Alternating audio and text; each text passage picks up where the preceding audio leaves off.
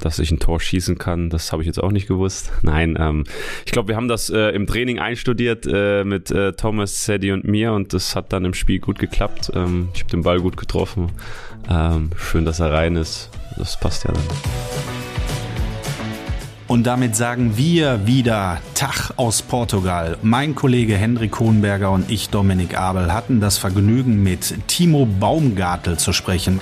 Man könnte fast der Meinung sein, dass man ihn ab jetzt die rechte Klebe nennt. So hat er das Ding gegen Wolfsburg gesetzt.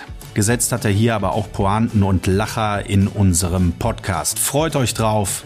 Jetzt geht's los. Timo, schön, dass du da bist. Sechs von neun Tagen im Trainingslager sind vorbei. Wie sieht's aus? Wie schwer sind die Beine?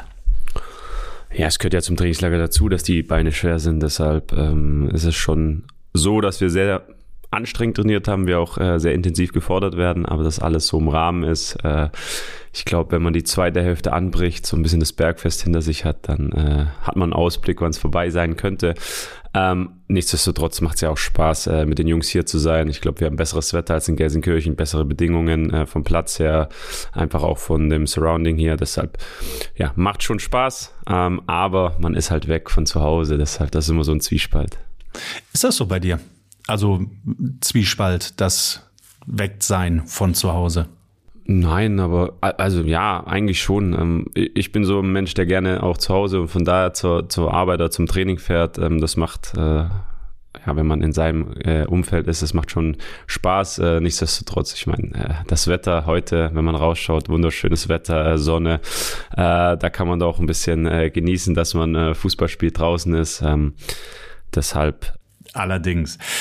Das erste Testspiel ist gespielt. 2 zu 3 haben wir zwar leider gegen Wolfsburg verloren, aber der Trainer hat gesagt, dass er eigentlich trotz der Niederlage ziemlich gute Ansätze gesehen hat, gute Spielzüge gesehen hat. Ähm, er wollte eine Menge Energie sehen von den Jungs und ähm, dass sie sich halt verausgaben bei den, bei den harten Einheiten und mit einem super Tor vor dir.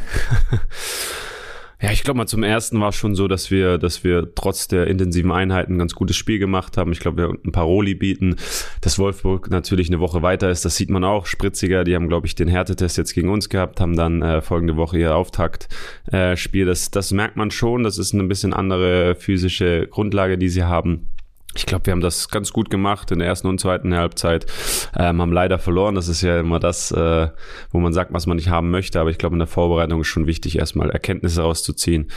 Mm, ja, und äh, dass ich ein Tor schießen kann, das habe ich jetzt auch nicht gewusst. Nein, ähm, ich glaube, wir haben das äh, im Training einstudiert äh, mit äh, Thomas, Sadie und mir und das hat dann im Spiel gut geklappt. Ähm, ich habe den Ball gut getroffen. Ähm, schön, dass er rein ist. Das passt ja dann. Lass mal einen Einblick äh, in deine Gedankenwelt geben. Was passiert so ein, zwei Sekunden, bevor der Ball dann zu dir fliegt? Also so ein Ding kann ja auch ja, das ist, das ist dann Risiko. Äh, ich dachte, ich nehme ein volles Risiko. Ähm, ich habe gelernt, man muss lange auf den Ball gucken und sich äh, nicht ablenken lassen. Ich glaube, das ist das Wichtigste. Wenn man lange auf den Ball guckt und dann den Kontakt hat, dann ist er meistens gut, als wenn man vorher schon Richtung Tor schaut. Das hat diesmal gut geklappt. Ich glaube, den habe ich perfekt getroffen. Ähm, ja, wie gesagt, war ja kein Zufall, weil wir es drei Tage oder zwei Tage vor dem Training schon so geübt haben. Gab es denn für die Hütte ein besonderes Lob vom Trainer?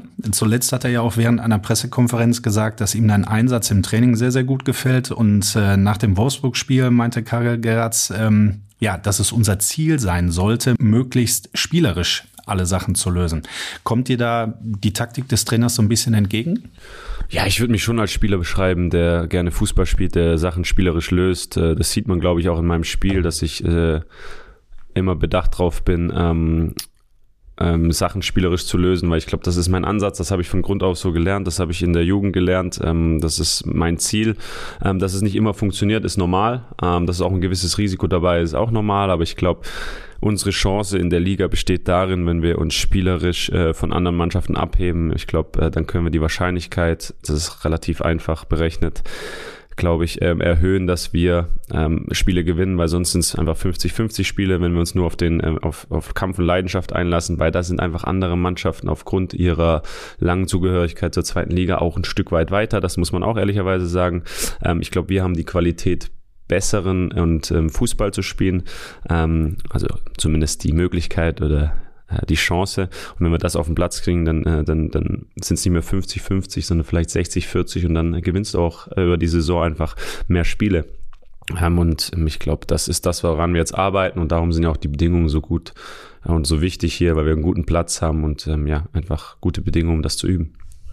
Du hast es gerade schon gesagt, dein Tor gegen Wolfsburg, drei, vier Tage vorher hier im Training gab es auch so eine Hütte, Fra äh, Flanke von Cedric Brunner mit links und du hast ihn wirklich reingeknallt. Also eigentlich Tor des Monats wäre es ein Pflichtspiel gewesen. Ähm, kannst du gerne wiederholen in der Rückrunde, aber das Tore schießen jetzt ist ja jetzt eigentlich nicht deine Hauptaufgabe. Du bist Abwehrspieler. Nimm uns doch mal mit und verrat uns doch mal, gegen wen aus der Mannschaft ist es denn so am schwierigsten zu verteidigen?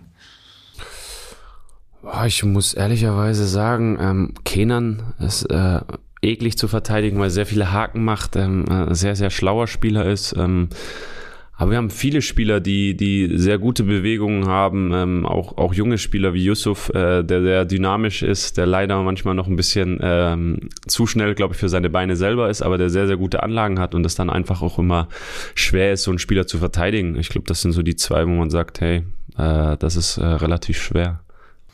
Ja, man merkt schon, du kennst deine Mitspieler in- und auswendig, ähm, zumindest auf dem Platz. Wie sieht's denn abseits des Platzes aus? Du bist ja nach dem Saisonstart erst zu uns gestoßen, warst also im ersten Trainingslager in Mittersel im Sommer noch nicht dabei. Hast du jetzt hier rund um die Trainingseinheiten oder vielleicht abends so Eigenschaften von Mitspielern kennengelernt, die dir vorher gar nicht bewusst waren oder die dich komplett überrascht haben? Nein, ich habe die Jungs ja relativ schnell kennengelernt und ähm, ich bin eher so ein offener Mensch. Ich glaube, das äh, kann jeder bestätigen, äh, der mich sieht, dass ich sehr viel und sehr gerne lache, dass ich sehr viel Spaß habe äh, mit den Jungs. Ähm, von daher ist mir nicht so viel aufgefallen. Ähm, ich bin mit Sadie auf dem Zimmer, das ist Cedric Brunner. Ähm, ja, wir machen in der Freizeit auch sehr viel, deshalb äh, da sind mir keine Macken aufgefallen, äh, die er hat oder die neu für mich wären, ähm, außer dass er nicht gerne morgens aufsteht, aber das ist jetzt auch nicht so schlimm. Okay, wie kam es zu dieser Konstellation? Naja, wir, wir verstehen uns äh, relativ gut auch privat. Ähm, wir, wir machen da sehr viel auch, äh, wenn wir in Düsseldorf ähm, unterwegs sind. Deshalb ähm, war es für uns naheliegend, dass wir zusammen aufs Zimmer gehen. Ähm, wir haben so die gleichen Interessen, ähm, wir haben die gleichen Ideen, wie unser Tag aussehen sollte. Deshalb haben wir gesagt, komm, wir machen das auf jeden Fall. Ähm, uns nennt man auch das dynamische Duo. Wir also wo wir sind, äh, brennt es auch immer mal wieder mit ein paar Sprüchen. Deshalb äh, haben wir uns gesagt, komm, setzen wir uns zusammen oder tun wir uns zusammen, dann wird es noch besser. Die Tage im Trainingslager sind eng getaktet, denn es ist ja nicht nur die reine Zeit auf dem Platz, sondern auch die Nachbereitung bei den Physios, die Pflege, Teamsitzungen, Analysen. Ähm, was geht bei dir in der freien Zeit noch? Nur noch pennen Oh, nein, ähm, ich schlafe nachts meistens, also ich bin kein Mensch, der mittags jetzt Mittagsschlaf braucht, egal wie hart die Einheiten sind. Ähm, bei mir ist so, dass wir abends meistens auf dem Zimmer sitzen. Wir sprechen auch viel, das muss man auch ehrlicherweise sagen. Ähm, wir haben ja beide ein Studium, äh, beide äh, studieren Psychologie, deshalb können wir uns da auch ergänzen, obwohl ich ehrlicherweise sagen muss, dass die Bücher noch ein, ähm, so ein bisschen in, im Koffer geblieben sind, weil wir doch auch abends müde sind. Ähm, ja, sonst lesen wir teilweise, ähm, sprechen über Dinge, ähm, schauen zusammen äh, Fußball oder Sport, ähm, aber meistens sind wir auch bei den Physios unterwegs, ähm, haben da unseren Spaß, deshalb, ähm, wenn wir mal ein bisschen Freizeit haben, dann äh, lachen wir gerne, sagen wir mal so. Du sagst es gerade, die Bücher sind äh, dabei, hast aber noch nicht ausgepackt. Wann steht die nächste Prüfung an? Also kommst du in, in Stress mit den Büffeln oder kannst du es dir da frei einteilen, wann du welche Prüfungen? Nein, die, das äh, nächste Semester endet äh, im März, deshalb ist die Prüfung Ende Februar, Anfang März. Ähm, die wird noch fest terminiert. Ähm, von daher habe ich noch ein bisschen Zeit, die Materialien sind vorbereitet. Das ist das Schöne an der Sache. Ich war schon ein bisschen fleißig im alten Jahr.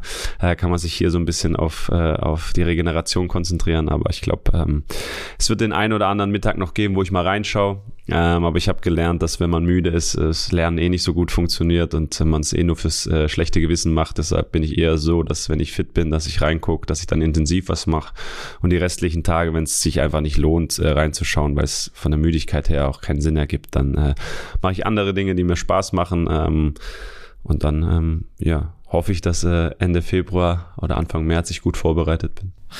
Ja, bei uns hat es damals auch geklappt. Also wenn alle Stricke reißen, Buch und das Kopfkissen legen, hat meine Oma immer gesagt, äh, dann, dann soll das schon laufen.